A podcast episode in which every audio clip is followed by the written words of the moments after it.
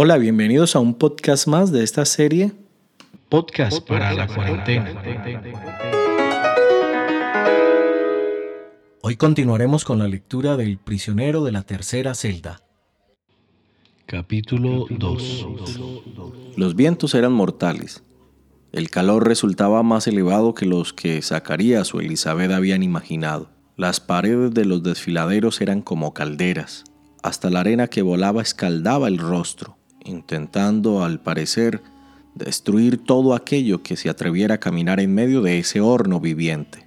El agua se volvió escasa, el alimento inexistente, en medio del calor asesino. Zacarías se había desmayado en varias ocasiones. Finalmente, luego de una semana de viaje en medio de ese infierno hirviente, los tres caminantes llegaron a uno de los pueblos de los esenios. Luego de varios días de descanso, se internaron aún más en ese horno de arena y roca. Al final, arribaron a uno de los asentamientos más grandes de los esenios. Los tres fueron recibidos con una gentil reserva por los sobrios rostros de los habitantes. Luego de unas semanas, la anciana pareja y su joven hijo se volvieron parte de esa extraña comunidad de estoicos religiosos.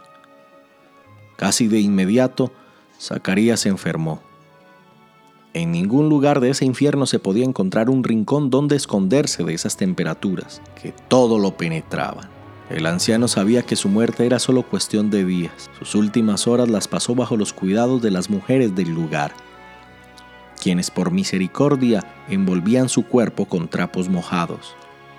Finalmente, muy tarde por la noche, cuando el calor descendía a su menor medida, Zacarías rindió su vida a Dios dejando una viuda y un pequeño hijo. El joven Juan tomó su lugar entre los esenios, transformándose eventualmente en uno de ellos a medida que los años transcurrieron.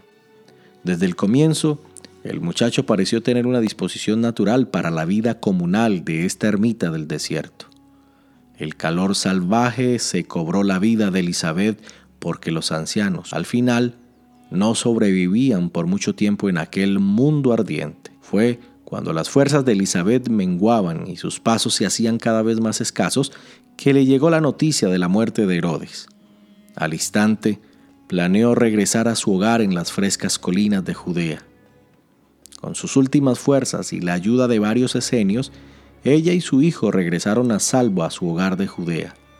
Sin embargo, no mucho después del cumpleaños número 12 de Juan, Elizabeth se unió a Zacarías en la tumba. Juan era ahora un huérfano. Los familiares más cercanos de Elizabeth la enterraron no muy lejos de aquel lugar donde una vez la visitó un ángel y le dijo que daría a luz uno de los niños más increíbles que alguna vez llegara a este mundo.